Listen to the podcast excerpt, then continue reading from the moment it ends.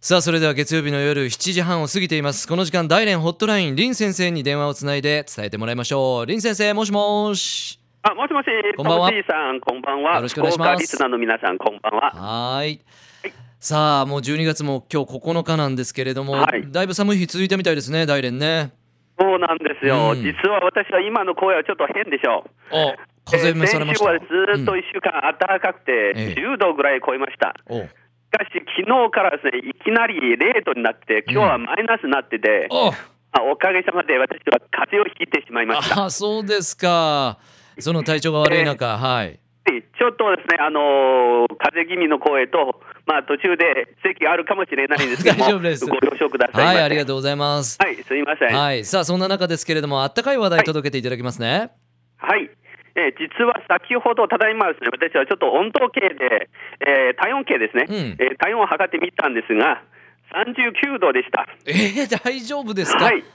実はですね、はい今ちょっと寒さで震えながら、布団をかけながらあー、皆さん想像してみてくだ さい。はいわかりました今一番やりたいことはですえね、温泉に入りたいですあ。ーお風呂に入りたいです。温泉ね体を温めたいです。ねえあそこげんで、うんえー、トムジーさんにはいご質問なんですけれども、はい大連には温泉があるのでしょうか温泉お答えははおそらくあるとは思いますけども日本もたくさんあるんでズバリあると思いますがはい、九州はとても有名なんですね。えでまあはい、大連の地元の人に聞けば、うん必ずみんなあるというはずなんですが、えうんまあ、確かにですね、両親温泉とか、アンパうん温泉ですね、うんいくつかの温泉がありまいすくつかが、はあるうんしかしですね、九州の温泉に比べると、自然に出てきたものじゃなくて、何百メートル下をですね、掘り出しあた、ーまあ温泉よりは温水ですよね。なるほどね、うん、はい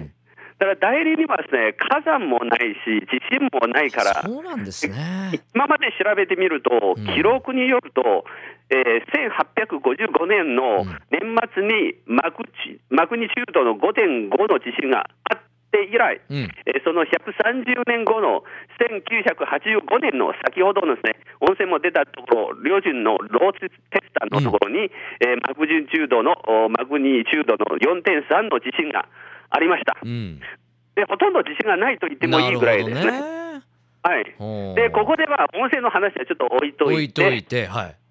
まずですね、入り方、温泉とかお風呂の入り方、今日はぜひご紹介したいと思いこまれす。日本と中国やっぱ習慣の違いがあるんですね、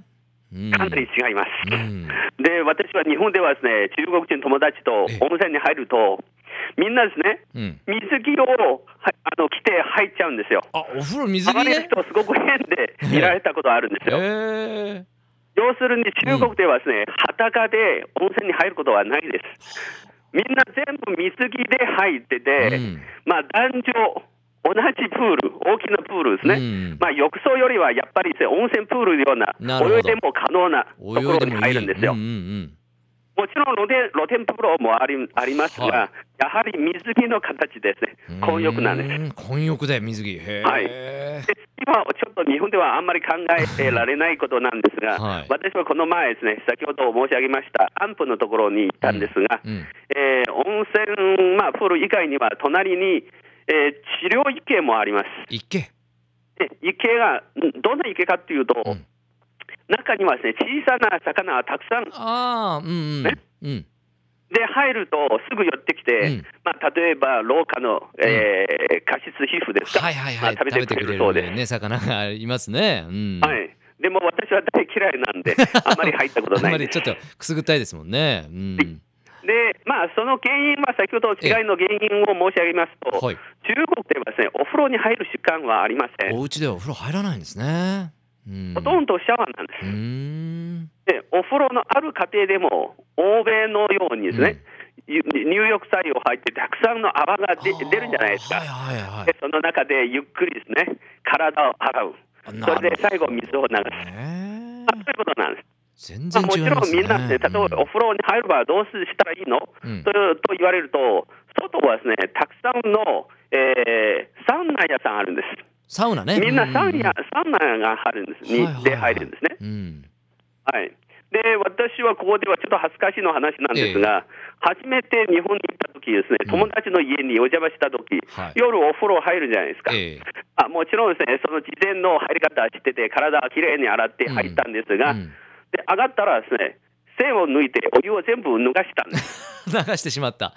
あー友達はすごく困って、なんで脱がしたのとあかーですね、それ中いい国でですは全部ね脱。がすんだけど、ええと言ったんですが、なるほど、まあ、文化の違いがあるとそうなっちゃいますよね。ですね、最後はですね、ことわざから見れば、はいえー日本ではですね、お金をもうたくさんですね、使う場合は、湯水のように使うと。言いますね。ような言い方ありますね。